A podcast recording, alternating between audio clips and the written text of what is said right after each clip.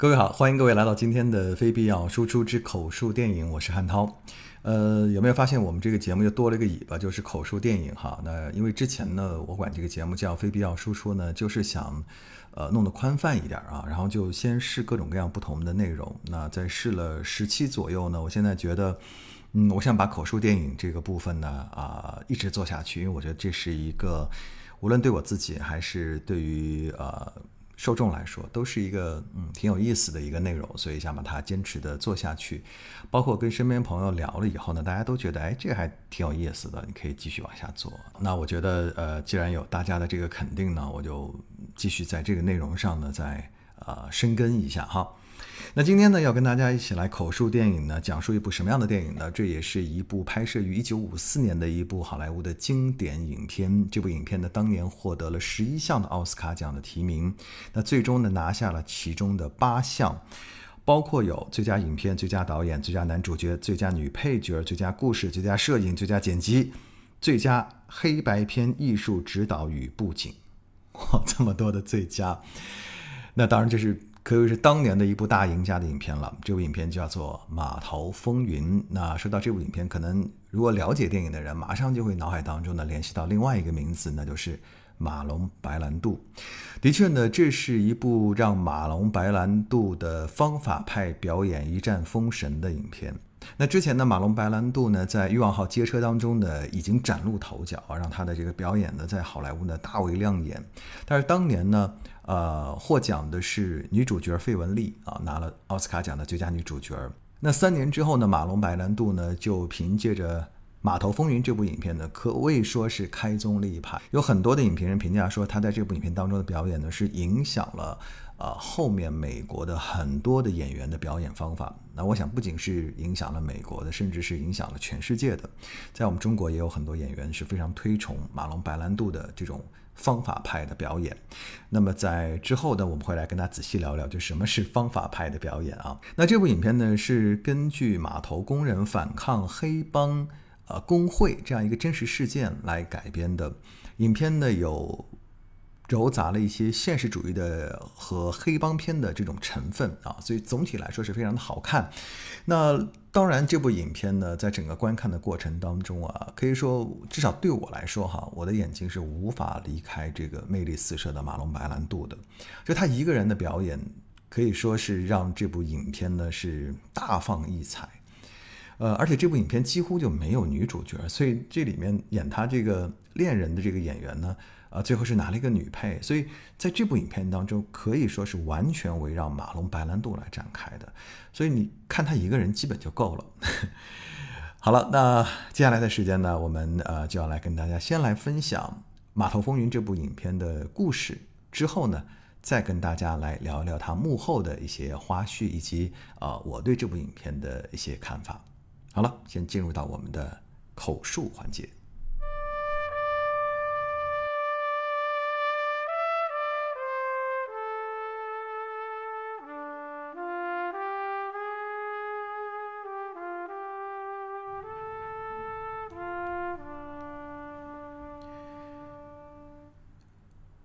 上个世纪五十年代，纽约港的码头上停泊着大型的游轮，一群西装革履、戴着礼帽的人从码头上的一间小屋子里鱼贯而出。码头老大走到自己的汽车旁，拍了拍身边的小伙子的背，说：“看你的了，Terry。”晚上，Terry 来到了一栋住宅楼下，他高声呼喊着 Joey，他说：“我抓到了一只你养的鸽子。” Joey 探出窗户说：“那一定是 Danny 上次比赛弄丢的。”Terry 说：“他飞进了我的鸟笼，你来拿走吧。”Joey 说：“我最近得小心一点儿。我把他带到你家楼顶吧。”“好啊，那我们楼顶见吧。”Joey 转身上楼，而 Terry 抬头看到楼顶上站着几个人，其中就有他的哥哥。Terry 放飞了手中的鸽子，转身走向了酒吧。几分钟之后，随着一声惨叫，Joey 从楼顶上掉了下来。酒吧门口，码头老大的几个马仔交头接耳，看来是有人从楼顶上掉下来了。他想和犯罪委员会的人招供，做梦啊！Terry 有些惊讶，我以为他们只是找他谈谈，让他少说话。哈，可能他们吵起来了。他最近老是找老板的麻烦。Terry 说：“可可他不是一个坏人啊。”马仔笑道：“他就是个金丝雀，会唱不会飞。”说完，嬉笑着走进了酒吧。这时，警察和神父来到了坠楼现场。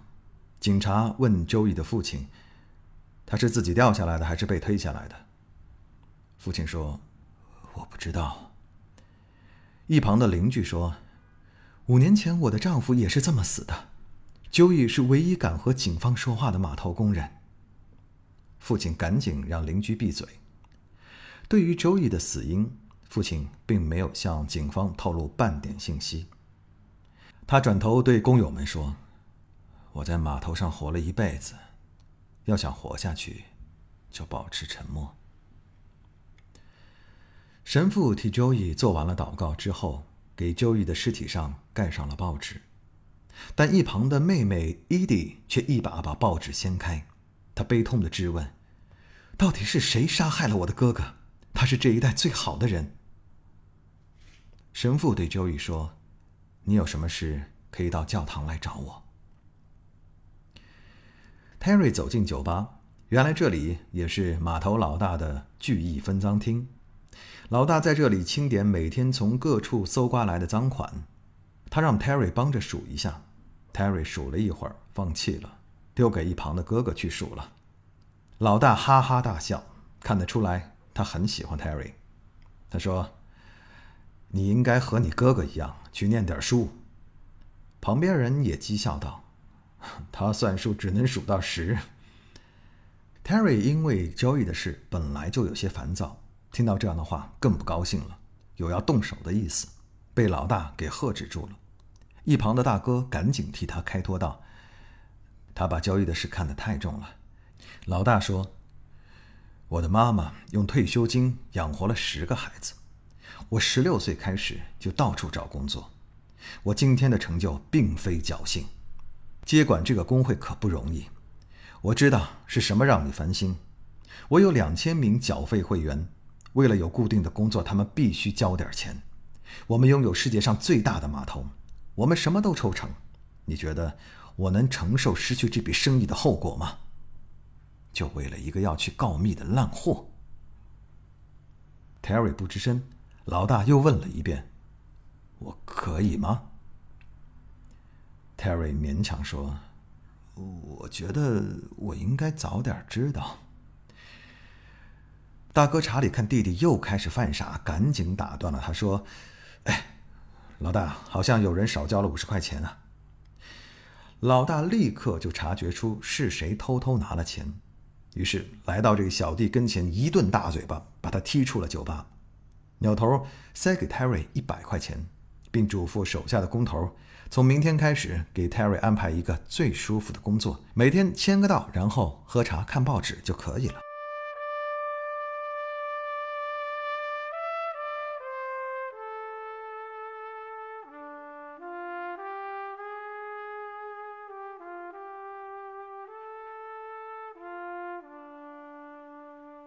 第二天清早，码头工人们纷纷来到工厂大门口，等待工头分派工作。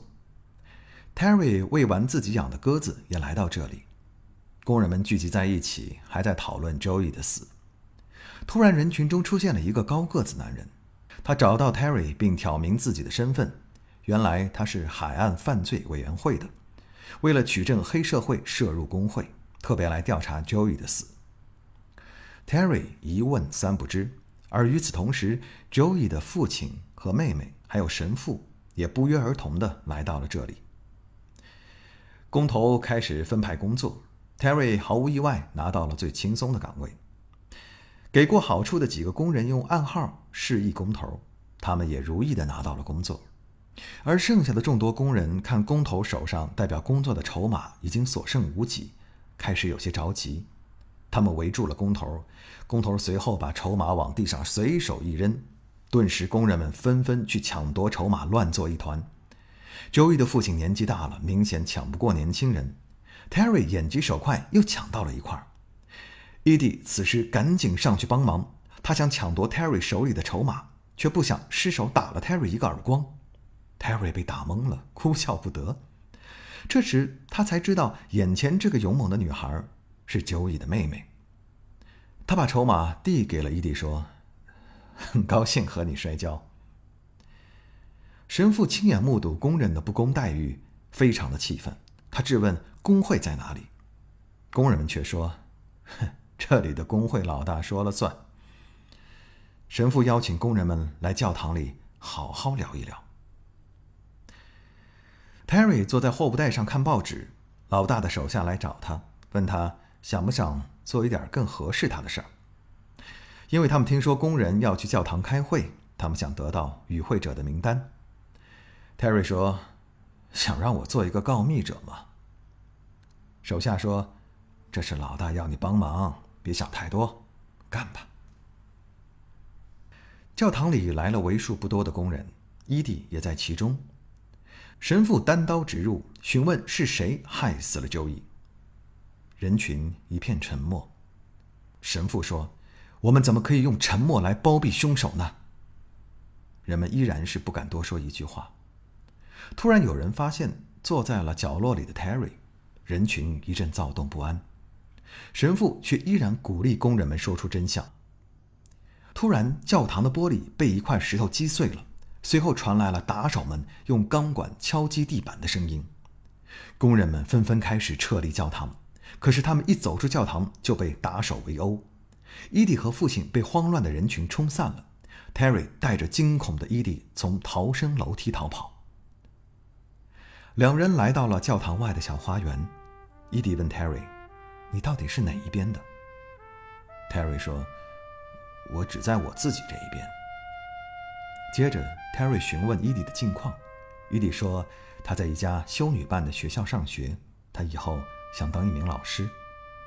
Terry 说：“老师好，他欣赏像他哥一样有头脑的。”而伊迪却说：“有头脑也得看怎么用啊。”Terry 自讨没趣，赶紧转换了话题。他说：“其实我很早就注意你了，在学校的时候，那时候你还戴着牙套、眼镜儿。”全套，蛮丑的。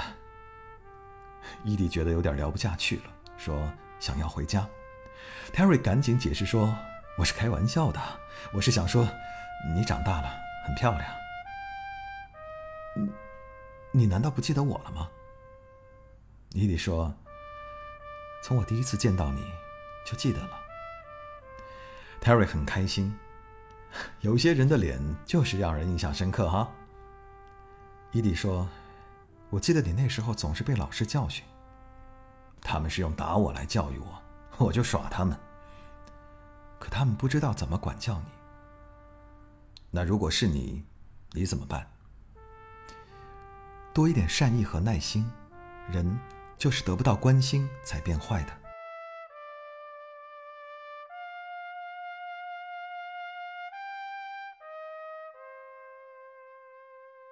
伊迪回到家，父亲让他赶紧回学校，离开这里。他不想伊迪和 Terry 走在一起。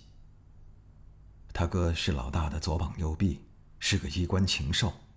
可伊迪不这么看，他说：“他可能只是装作强悍，他眼里有一种，有一种神情，他不一样。”父亲提醒伊迪：“看看我这右手，比左手要长两英寸。”那就是常年流汗搬货的结果。每一次我累死累活的时候，我总是想，那是为了让我们的伊迪能成为一名教师。伊迪说：“我当然明白你的心意，但我看这里发生了这么糟糕的事，我怎么能安心回学校呢？这都是活生生的人啊！我要查出来到底是谁害了九乙。”伊迪来到屋顶的鸽子笼找 Terry，Terry 向他展示了他的冠军鸽子。伊迪说：“以前 Joey 也养鸽子。” Terry 说：“是啊，那些鸽子现在是我在养呢。”Terry 特别拿出一只向导鸽给伊迪看，这种向导鸽要永远飞在最前面，如果有别的鸽子要占它的位子，他就狠狠的教训他们。伊迪说：“原来鸽子也不和平啊。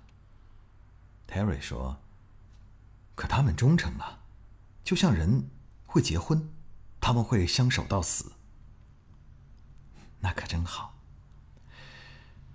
在 Terry 的一再恳求下，伊迪终于答应来到了酒吧。酒吧的服务员和 Terry 聊到了拳击。伊迪问：“你以前真的打过拳？为什么会对拳击感兴趣呢？能拿钱打架不挺好吗？”随后，Terry 聊到了自己的家世。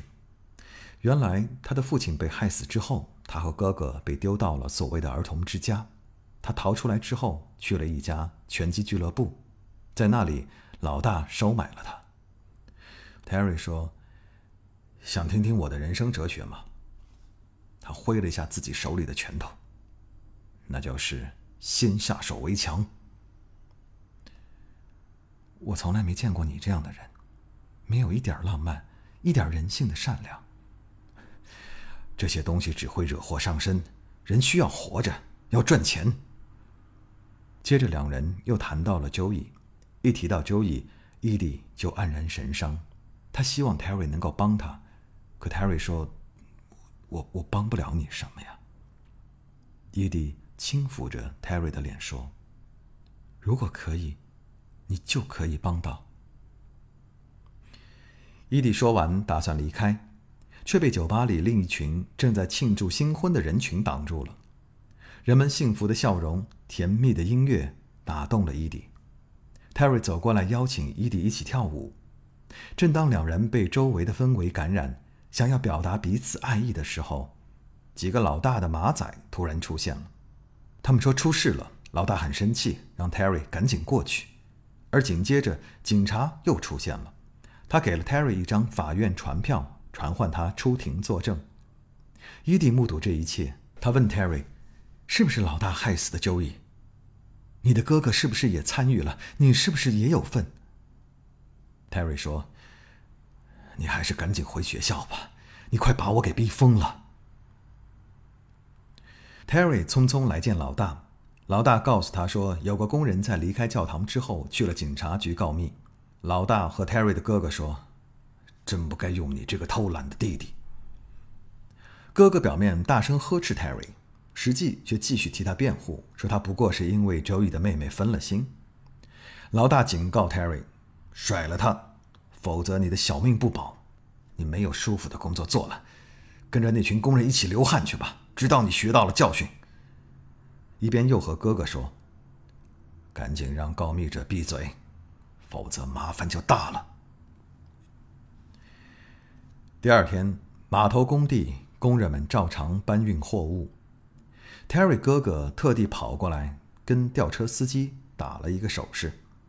Terry 感觉不太对劲儿，他看到那个告密的工人正在吊车下工作，他跑上去想和他谈谈，工人却一把把他推开，说没什么好谈的。下一分钟，吊车突然发生了倾倒，沉重的货物正好压在了告密工人的身上。神父来到事发现场。为死去的工人祷告，他说：“我曾答应他，只要他勇敢的站出来，我就一直陪着他。所有企图阻止他人行使公民权的，都将被钉死在十字架上。任何坐视不管、保持沉默的人，同样有罪。”马仔们听不下去了，他们向神父扔东西，甚至想动手。Terry 冲上去，一拳击倒了马仔。神父继续大声的说。知道这里出了什么问题吗？有些人为了钱不择手段，他们用你们交的工会费回扣买西装钻戒。你们忘了你们彼此是兄弟，他们怎么对周易，他们就会怎么对你。你们每一个都会是下一个，而只有你们，你们有力量能击倒他们。神父的话深深的震撼了工人们，当然其中也包括 Terry。当神父离开的时候，工人们纷纷起立送行。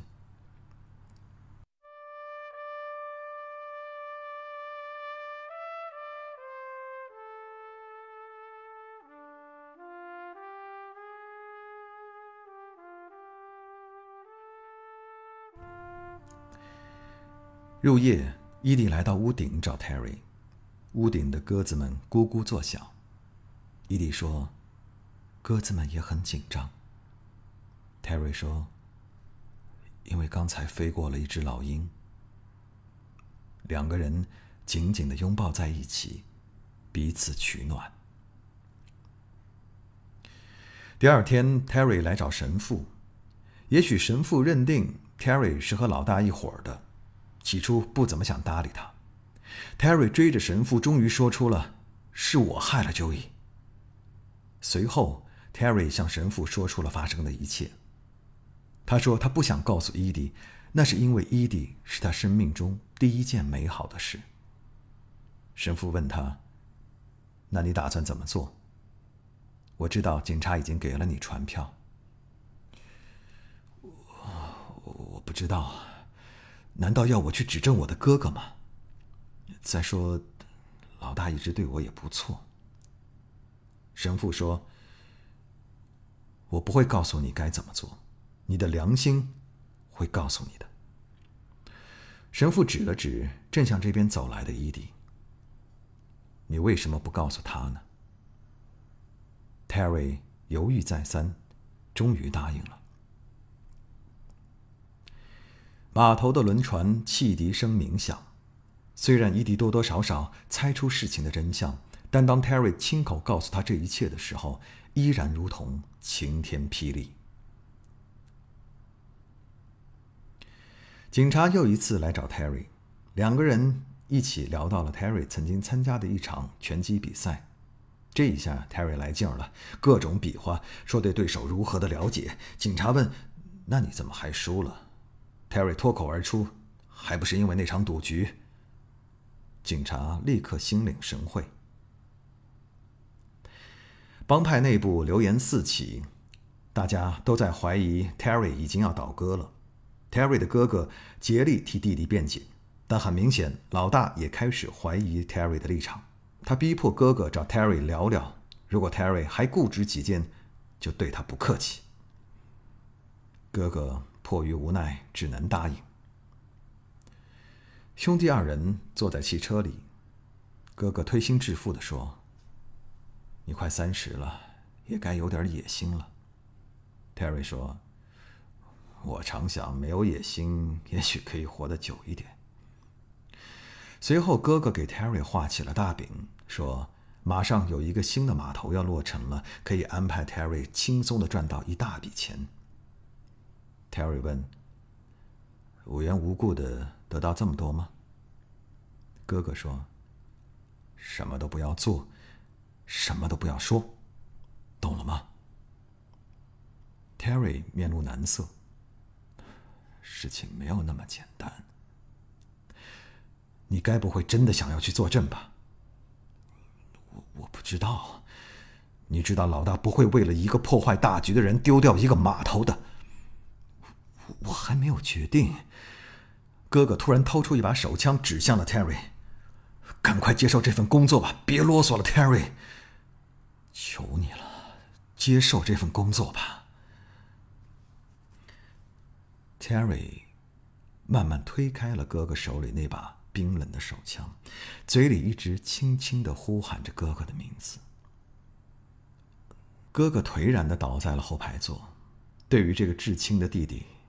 他一点办法都没有，他想和弟弟道歉，却又张不开口。话题转到了当年的那场拳击比赛，Terry 责怪哥哥不应该和老大一起赌他输，逼迫他故意输掉那场比赛，和冠军失之交臂，而从此改变了他的人生。Terry 说：“你是我哥，你应该多照顾我一些。都是你，查理，你害我成了一个没有用的人。”内心的愧疚吞噬了哥哥。哥哥说：“好吧，我会和他们说我没找到你，尽管他们绝对不会相信的。随后，哥哥把手枪递给了 Terry，拿着吧，你会需要它的。哥哥让 Terry 半道下车，然后和司机说去花园，但司机却把车开进了一个地下室。Terry 来找伊迪，伊迪拒绝开门，Terry 直接撞开了房门。Terry 说。我知道你想要我做什么，可是我做不到。伊迪说：“我不要你做任何事，你的良心自有决定。”够了，够了，我听够了，我只想听你说你爱我。我只想你离我远一点。Terry 不顾一切的抱住伊迪，伊迪在 Terry 的亲吻中逐渐柔软了下来。他们就像罗密欧与朱丽叶一样，尽管恩怨重重，但却依然彼此相爱。突然，楼下有人呼喊 Terry 的名字，就像当时他呼喊 Joey 一样。“Hey Terry，你哥哥在楼下，想见你。”Terry 知道哥哥惹上麻烦了，他匆匆下楼，伊迪也紧跟着下去。空无一人的小巷里，Terry 听到伊迪的呼喊，回头看时，一辆汽车突然出现在巷口，并加速向他俩驶来。两人一路狂奔，眼看汽车越逼越近。情急之下，Terry 砸碎了路边的一道门，和伊迪一起躲了进去。汽车从门外呼啸而过。等汽车开远之后，Terry 突然发现不远处的墙上挂着一个人。他慢慢走近一看，居然那是哥哥的尸体。Terry 轻轻地将哥哥抱起，安放到地上。他们杀了查理。他默默的念着：“我们离开这里吧，去一个安全的地方。我要给他们一点颜色看看。我一定要给他们一点颜色看看。” Terry 掏出哥哥给他的手枪，走进了无边的黑夜里。Terry 来到酒吧找老大，老大不在，Terry 拿着枪就在那里等着。没想到等来的却是神父。神父劝 Terry 别冲动，并试图让 Terry 交出手枪。Terry 不给，两个人发生了争执。神父狠狠地给了 Terry 一拳。Terry 大怒，让神父别管他的事儿。神父说：“你真的想去杀了老大吗？别用流氓的方式对付他，那正好合了他的意。他可以用自卫的名义杀了你。那我怎么办？”用正义到法庭上去对抗他。神父的一拳和一番话彻底点醒了 Terry，他决定出庭作证。他在法庭上指证老大对周易的死负有责任。老大恼羞成怒，当庭威胁 Terry：“ 以后别想在码头上找到任何工作，你死定了！”老大恶狠狠地说。在 Terry 回家的路上。以往的朋友对他视而不见，伊迪早早的在家里等他。尽管伊迪尽力安慰，依然不能平复 Terry 烦躁的情绪。他爬上屋顶，却发现精心饲养的鸽子都被弄死了。鸽子笼里一片狼藉。伊迪继续劝说 Terry 离开这里。他说：“这里太不安全了，那些工人对你的帮助并不领情，他们只会继续装聋作哑。”你又何苦为他们卖命呢？但 Terry 坚持要回到码头工地上。他说：“他们都说我没出息，我不是，我不会去伤人，我只是去争取属于我的权利。” Terry 穿过码头上聚集的工人，走到了最前面，直视着工头。工头叫到了每一个工人的名字，唯独剩下了 Terry。Terry 转身望向老大的办公室，码头的那间小屋。在那里，老大也焦躁不安。他们想把我送进监狱，他大吼着，把马仔的枪都收了起来。我们现在要做合法的工会，你们明白吗？Terry 独自一人走向办公室，工人们已经无心工作，纷纷紧随其后。“Hey，Johnny，出来吧！Terry 喊着老大的名字。老大打开门说：“别以为你说了实话就很了不起，别自讨苦吃了，快给我滚开！”没了枪，没了回扣，没了货物，你什么都不是。Terry 说：“你背叛了我们。”不，这些年我背叛了我自己。你杀了交易杀了杜根，还有查理。你就是一个臭流氓，我很高兴揭发了你的恶行。Terry 转身向工人们喊道：“听到了吗？我引以为傲。”说完，Terry 直扑向老大，两个人厮打在一起。老大怎么可能是 Terry 的对手？很快被打得满脸是血。老大大声招呼他的手下帮忙，马仔们一拥而上围殴 Terry，而另外几个挡在了工人面前。Terry 双手难敌重拳，很快被打倒在了地上。工人们，你看看我，我看看你，没有一个敢冲上去。码头上的风吹起了每一个人的衣领，寒气逼人。此时，神父和伊迪来到人群中，人们看到老大和他的马仔们从小屋后面走了出来，唯独不见 Terry。神父和伊迪赶紧来到屋后，看到了倒在地上不省人事的 Terry。老大催促工人们开工，工人们都原地不动。突然，有工人喊道：“Terry 不开工，我们也不开工。”老大喊：“他连路都走不了了，你们要跟他一样吗？”正好此时，Joey 的父亲走到他面前，他大声呵斥：“赶紧给我上班去！”老父亲说：“我这一辈子，你都在对我呼来喝去的啊。”老大不想听老父亲啰嗦，一把抓住他的衣领。不料老父亲突然奋力将老大推进了水里。看到老大落水，码头工人们欢声雷动。两个工人来找 Terry，他们告诉 Terry，只有他开工了，他们才一起开工。但眼前的 Terry 连头都抬不起来了。神父轻声呼唤 Terry：“ 你听到了吗？你输了刚才的搏斗，但你有机会赢得这场战役。我该怎么做？走，走到码头上。”工人们开始附和：“我们跟在你后头，让大家知道我们不听老大了。”Terry 挣扎着站起来。拿起干活的钩子，踉跄着穿过人群，在工人们的注视下，他一步一步走向工厂大门。等 Terry 走进工厂之后，工人们纷纷行动起来，再没有一个人理会在一旁大喊大叫的老大。工厂大门在他们身后徐徐落下。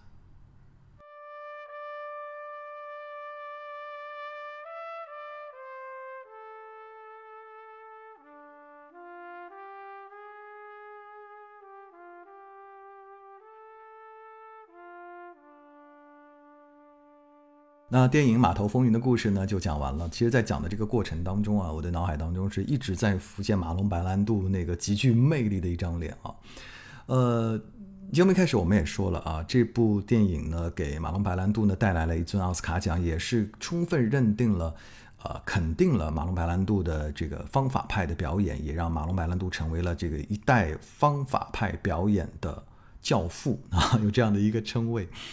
那所谓这个方法派表演啊，它是脱胎于呃斯坦尼斯拉夫斯基的这个呃一个表演训练的体系啊。它其实主要的就是说，希望演员能够通过外在的肢体和表情来深入挖掘人性和人心的复杂。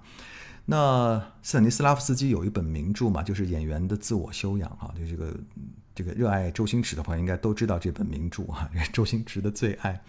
对，那其实呢，这部电影的导演卡赞啊，在呃上个世纪四十年代，他就组建了一个演员工作室。这个演员工作室呢，就是来实现实践这种呃方法派的表演方法。那有很多的演员呢，都在这个演员工作室呢进行了一系列的训练，也诞生了日后的很多的巨星，包括有詹姆斯·迪恩。那这部戏呢，其实也可以说是卡赞的这个方法派表演的一个重要的一个实践的舞台。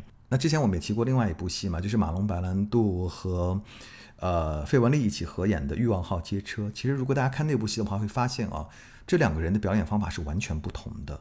那马龙白兰度就给好莱坞带来了这种全新的一种更自然的，呃，更加细腻的一种表演方法。就他特别擅长于通过这些细小的形体、小动作来表现人物。当然，很多朋友最经典的印象就停留在。多年以后啊，这个马龙白兰度演《教父》的时候，一出场撸那个猫啊，这个也是他非常经典的一个一种表演方法。那我们回到这部电影当中，有两处其实是非常有趣的，能够体现出这种方法派表演的魅力的。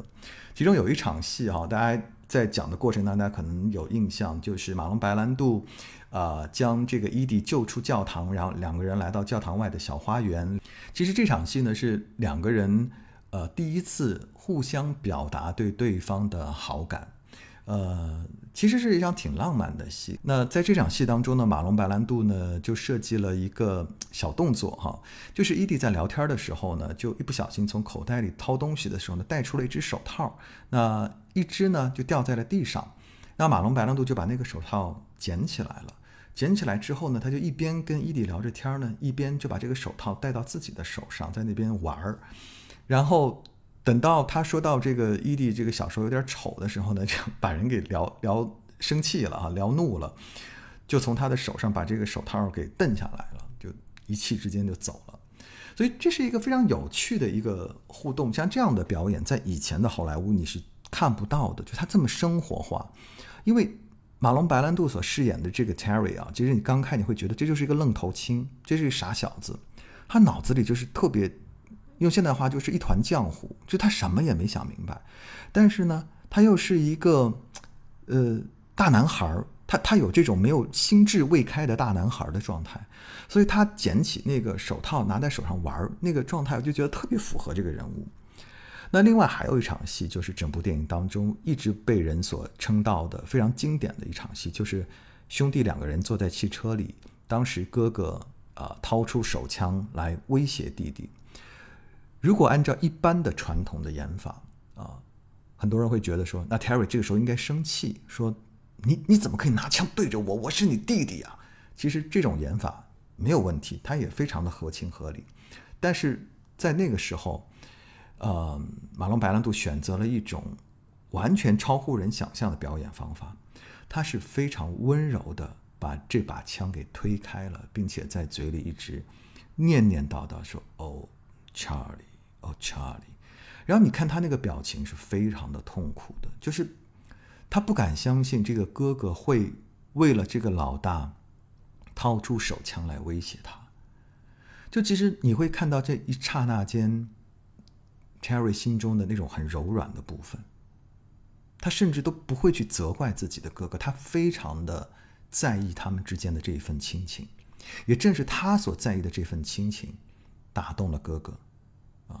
但是也让哥哥最终付出了他的生命的代价，所以这这个过程当中，我觉得这场戏非常非常的动人。你会觉得这个兄弟两个人，呃，感情之深呐，这个兄弟情之深，真的是非常的动人的。嗯，这就是这个戏当中的呃两幕啊，非常经典的这个表演啊。其实除了表演之外呢，这部戏还有一个很有趣的地方啊。其实这个戏呢，对导演卡赞来说啊，也是他一个自我申辩的一部戏。他很夹带私货在这部电影当中，因为在这部电影之前，他刚刚成为了一个告密者。他也在为自己辩解，说他对于某一件事情的认知之前出现了错误，然后他勇敢地站出来指证，说他原来啊所投靠的一个对象啊是是一个恶魔啊，所以他现在要要要背叛他。他其实是在用这部电影来证明自己，所以他常说他自己就是 Terry。好了，这就是我们今天的非必要输出。之口述电影，我差点把自己这个小尾巴给忘了。呃，希望大家喜欢我们的节目。如果你喜欢的话呢，也希望你可以这个呃点赞、留言，然后可以分享给你的朋友，让更多的人来一起跟我们聆听口述电影这个节目。好了，我是韩涛，我们下次节目再见，拜拜。